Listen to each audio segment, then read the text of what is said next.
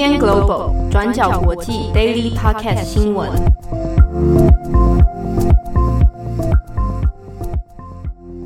Hello，大家好，欢迎收听 UDN Global 转角国际 Daily Podcast 新闻。我是编辑七号，我是郑红。今天是二零二一年三月三十日，星期二。那今天是难得的，又请了郑红跟七号这样的搭配组合在 Daily 出现。好，那我们第一者，我们现在还是追踪一下。这个苏伊士运河的事情啊，它已经浮起来，而且哎，已经疏通了。难得在转角国际 Daily Podcast 里面会有比较正向的好消息啊！哎，我们的长荣长荣海运的货柜轮的长次轮，大概在三月二十九日上午四点三十分左右，已经在埃及完成了脱困。那相关的消息一开始只是说它大概百分之八十船头转正，那到了埃及当地时间中午为止。那就已经宣布，就长次轮已经恢复了动力，然后离开了搁浅的水域。那目前在三月三十日的上午为止，长次轮已经进入到了呃苏伊士运河中段的大苦湖，就是在一个比较宽阔的水域上面等待进一步的检查以及后续的航程排运。那在长次轮堵塞苏伊士运河的一个星期以来，那目前。已知大概有将近四百艘货轮被堵在就是运河里面，或者是说红海以及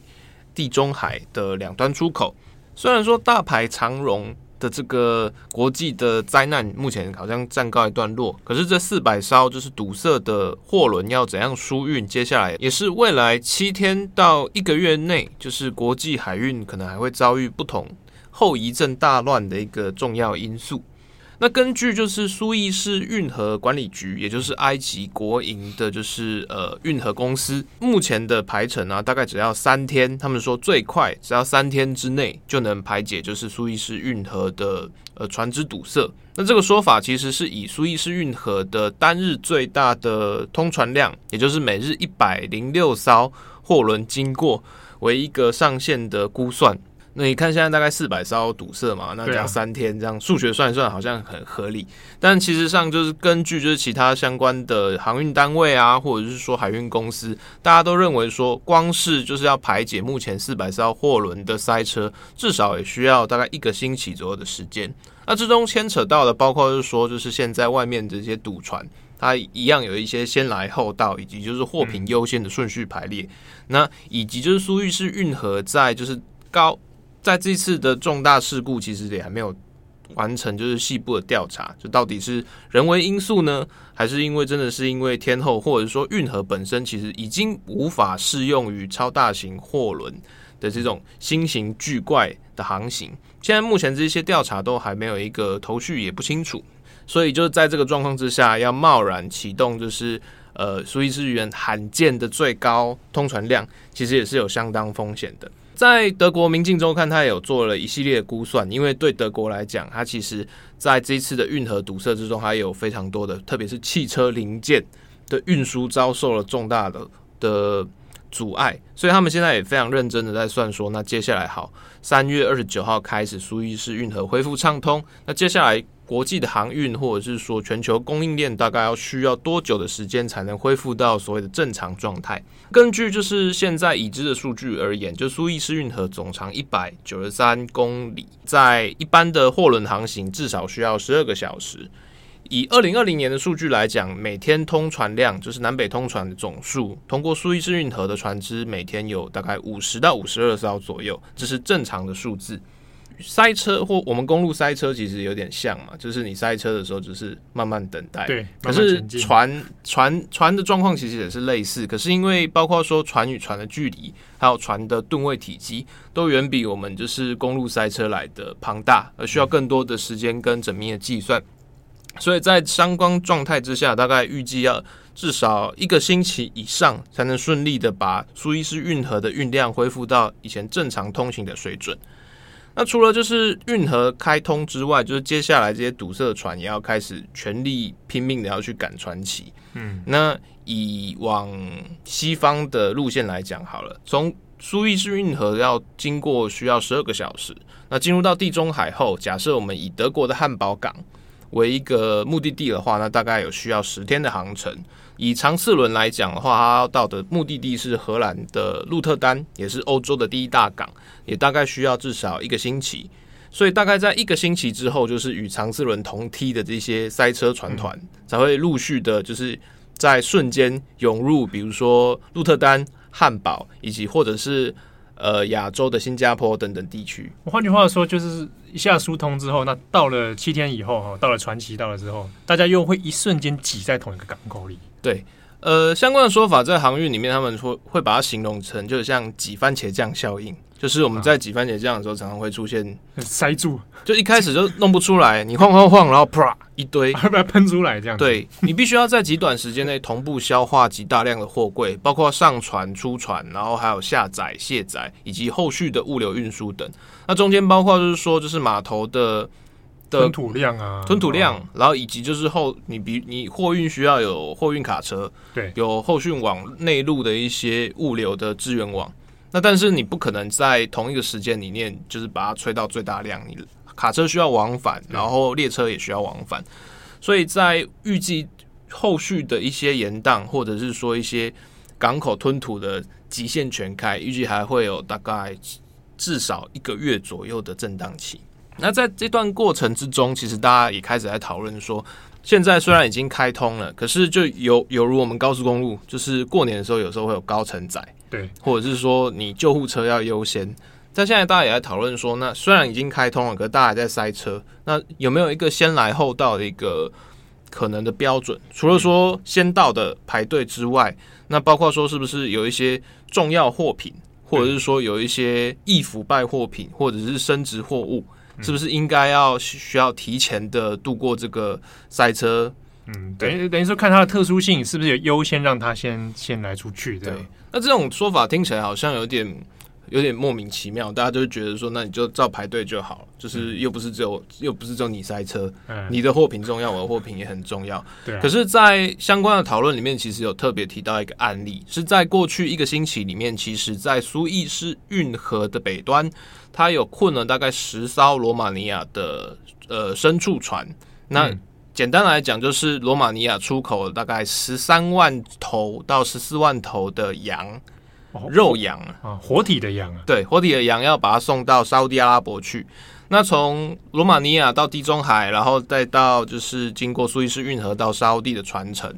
因为就是长次轮的堵塞事件，大概被延宕了六天。那在这个这段期间里面，其实包括就是说船船上的一些饮水。然后还有就是说，牲畜饲料，嗯、其实还有，特别是就是在目前在埃及区域的那种炎热天气，其实都让这十三万到十四万头的活体羊就已经遭遇了蛮严重的所谓的生存或者人道危机。那一般来讲，就是在经济数字上来讲，当然认为说它是所谓的。一就是一个经济数字嘛，就是货品啊，就是讲讲直白一点，对他说那是货品，对，或者是说就是那羊你迟早要送到沙乌地阿拉伯，就是为了四月十三日的开始的斋戒月，嗯，斋戒月开始之后，就是通常在中东或者是穆斯林国家，他们对于肉品的食用需求会大增，那包括就是晚上的暴饮暴食，或者是说就是庆典式的饮食方式，其实都会让每年的活体。你羊啊、鸡啊、牛肉的需求都会大涨。嗯，那可是，那你现在在困在这边，呢就问题就来了。你这十三万、十四万头，嗯，对，这个要怎么办？是不是应该他有没有办法做优先处理？对，那如果你不处理，或者是你把它视为就是所谓牲畜，它反正迟早要死的话，那可是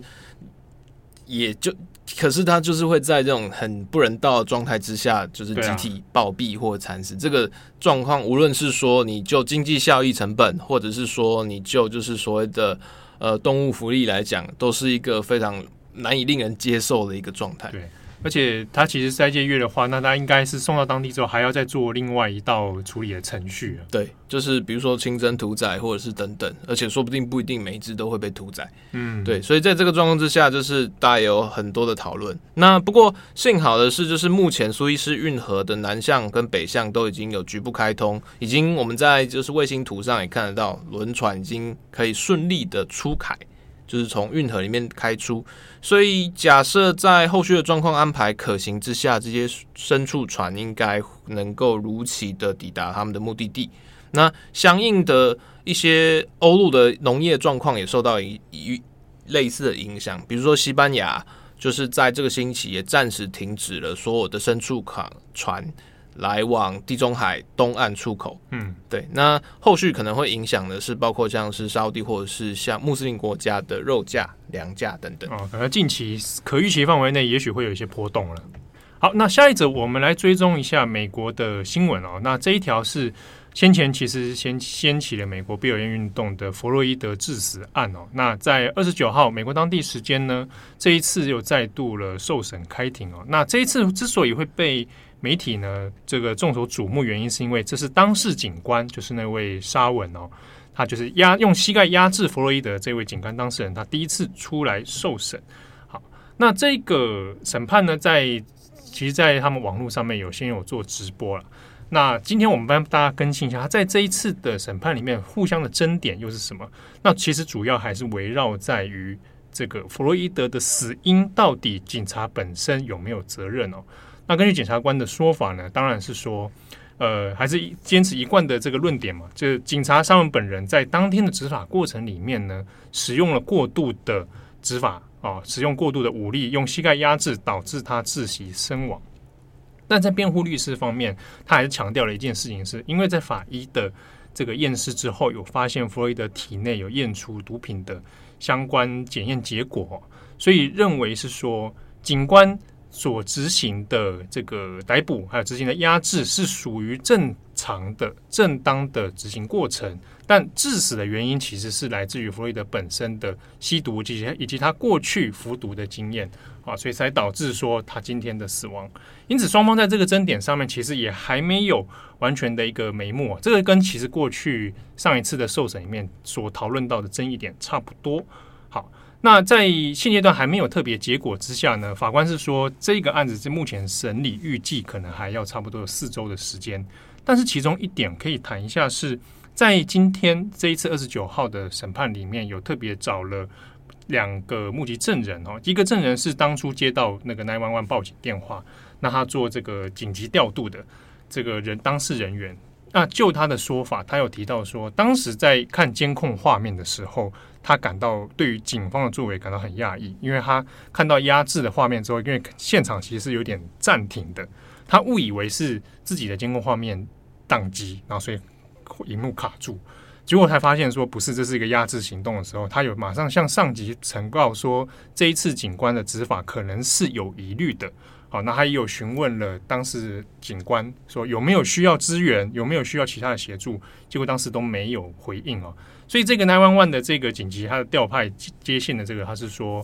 就他的看法是这一次的执法是有点异常啊，而且当时警官没有按照很正当程序去回应。nine one one 这边的询问，那另一个是目现场目击的是一个安全警卫，那他本身因为受过摔跤还有这个搏击的相关训练哦，他在当时有目击了压制这一段，那他自己在庭上所说的说法是，呃，以当时压制的这个膝盖的手法哈，以及他压制的颈部的部位，的确有可能是先造成窒息，那引发了后续心脏的问题，所以应该就他们的说法是。因为警官的行为，才导致了诱发他体内其他呃，你说的所谓毒品的因素等等也好，好先前的条条件还是在于警官的行为。好，那这一次的这个受审里面，还有另外是所谓三位的同行警官，不过三位同行警官被控的谋杀罪呢，要到今年八月才会有进一步的审判。弗洛伊德案子其实引发了美国国内的非常多政治的讨论，但同一时间在国际上这一个多月来，大家所关注的缅甸的政变问题，在历经了三月二十七日的军人节大屠杀之后，那。直到昨天为止，各地的镇压状况还在不断恶化与持续中。虽然说在各地的，比如说冲突，或者是说大规模的屠杀数字，并没有像上个星期六一样的惨烈，但是以仰光为中心的一一系列冲突，在周一的时候还是发生了一些令人想象不到的状况。比如说，在部分的媒体的募集的影片里面，发现到了说，呃，街头镇压的军警部队。似乎已经开始使用了火箭炮 RGP 来攻击，就是示威者所筑起的沙包攻势。那相关的具体的。控诉细节还有待进一步证实，但各地的状况其实还持续不断的在恶化。例如说，像是我们在周末所看到的缅甸空军对于缅甸东部克伦邦的克伦族人的轰炸行动，那目前也在持续的进行当中。截至目前为止，在过去七十二小时之内，呃，克伦族的难民逃往泰缅边界者，大概已经到了一万四千人左右。那其中大概有一万人到九千人，目前仍在边界的丛林之中，在逃避就是缅甸军队跟克伦军之间的冲突，以及就是缅军军警的追杀。那另外的大概四千到六千人左右，已经进入到了泰国的境内。那但是他们并没有说好，就是四散到泰国本土。然后大概是大部分的难民都是集中在边界的萨尔温江。那边有几个就是临时设置的境内难民安置营。那可是从礼拜一开始，泰国军方就是开始对于这些已经进入到泰国领地之内的缅甸难民，然后颁发了一系列的驱逐命令。那泰国军方一开始就是的说法是说，就是啊，这个是防疫的理由，因为现在就是疫情严重，所以就是为了防疫检疫等等，所以所以要求你们必须依正常管道才准进入泰国国内。但同一时间，泰国的外交部却有另外的说法，他们先是否认了这种驱逐难民的行动存在，甚至质疑就是这些国际媒体所取得的一些目击证词或者是影片。并不来自于权威单位，所以有可能是所谓的假新闻。不过，根据新加坡海峡时报对于泰国边境驻军的一些访问，那证实了泰国现在确实在驱逐这些逃难的克伦族人或缅甸人。那其中的理由之一，那当然是防疫，以及就是他们不认为就是缅甸空军或者是陆军对于克伦邦的一系列轰炸行动，对于这些平民会带成带来立即性的战争威胁。所以在没有立即性的生命危险之下，泰国不认为缅甸现在是呃不利于平民或者是有危险的。在没有危机的状况之下，你们当然没有理由成为就是偷渡入境的难民。不过相关的讨论其实也引发了非常多，就是无论是泰国民间或者是缅甸示威者之间的愤怒。那之中最大理由来自于就是说，呃，泰国政府在呃二月一日缅甸政变之后，其实是相对。支持缅甸军政府政变夺权的行动，那之中它包包括就是以就是泰国的现任首相帕拉育，那他也是跟泰国呃跟缅甸的军政府领袖敏昂莱将军就是私交甚笃，那甚至就是说就是泰国军队他们其实有不断的在为缅甸的军队输送一些军粮或者是物资补给品，那这些做法当然就会让就是泰缅民众会觉得说啊军政府彼此互挺。那甚至是说，就是泰国军方是在支持缅甸军政府的夺权行动。好，那后续缅甸的相关消息呢？转角国际这边也会帮大家做持续的追踪。最后一则新闻，我们来聊一个蛮有趣的一个一个新闻啊。BBC 今天早上看到的，嗯、就是有一双 Nike 的鞋子哦，嗯、那 它叫做撒旦鞋，就是那它是有一个哎、欸，其实最近蛮红的一个。饶舌歌手黑人哦，他是叫 Leo Nas Nex。这个如果大家最近有看 MV 的话，我其实是看了这新闻之后才发现 MV 是同一个人。就是最近有一个呃黑人的 MV，是他变成呃跳钢管舞，然后一路下下地狱的这一支，然后因为在社群网媒体上面突然一阵很红。那今天这个事情是，就是 Leo Nex 他自己本人呢做设计了一双以 Nike 鞋为基底，然后做成就以撒旦为主题啊，就是恶魔撒旦那一个。啊，然后就要开始贩卖，而且限量是六六六双，六百六十六双。对对，撒旦的数字六六六，那就开卖的一分多钟就全部卖光了啊！一每一双是美金一千零一十八元，一零一八啊，这个数字也是有精巧设计的啊，是路加福音的第十章第十八节啊。这个这一章节里面写说，耶稣说：“我看见撒旦从天而降，像闪电一样。”啊，就引用了这个，所以他鞋子上面还有印上那个路加福音一零一八这样这样的符号啊。然后那个鞋子上面是有两颗倒倒倒反过来的五芒星，那就是典型的撒旦符号了。那这双鞋子开卖之后卖光光，大家想说它就是个人设计，但现在 Nike 要针对这个事情要告，说这个这个这个鞋子不应该这样卖哦。但一开始他想说是是因为沙旦的关系吗？后来我去查一下 Nike 的说明，是说 Nike 的官方声明是说他并没有授权给他做这一款设计，那他用了勾勾的那个符号嘛。嗯好，然后又因为他用的那个鞋子鞋款基底是那个 Nike，哎，有一个什么 Air Max 就 Ninety Seven 这样用那一款，但是实际上 Nike 说他们并没有真的授权给他用这个商标来去开卖这个，所以会让消费者误以为这是 Nike 有出品的鞋子，所以因此要要求说不可以使用 Nike 的符号。但这个鞋子里面之所以会引发很多争议，除了就是六六六啊一零一八之外，它有一个 更惊人的。嗯，是说它的鞋底有加入这个，除了红墨水之外，让它看了红色之外，还加入了一滴人血，人血，human 的 blood，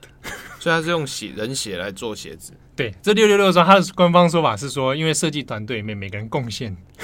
贡献几滴，他就是用一滴的滴在里面。我我相信，在最近这个新疆棉问题之下，Nike 对这个所谓人血鞋或者是血汗鞋这件事情，其实会蛮敏感的 呀。对对对，对，虽然说这是一款有点像是艺术设计的方式啊，有点象征性的贡献一滴血，但是因为过去其实 Nike 自己也有发生过一种血汗工厂的问题啊，来源的问题。那这个又刚好碰上近期 Nike 的事情，对，感觉有点敏感。对，你确定那双鞋里面只有一滴吗？对，还是说设计师自己画一画画一画一道这样子？不过的确，在美国一些比较保守的消费者或者一些呃，像达科他州，他就有出来宣宣布说他要抵制这个鞋子，然后要求这个歌手要要道歉，因为你设计了一款这个崇拜撒旦的鞋子。那在美国的环境里面，有时候的确会有一些保守派会认为说这个这个蛮不好，你可能会召唤撒旦之类的。那如果这双鞋现在出现在你家，我不要。但是它看起来直接设计也蛮精致的，我我会直接卖给朋友吧。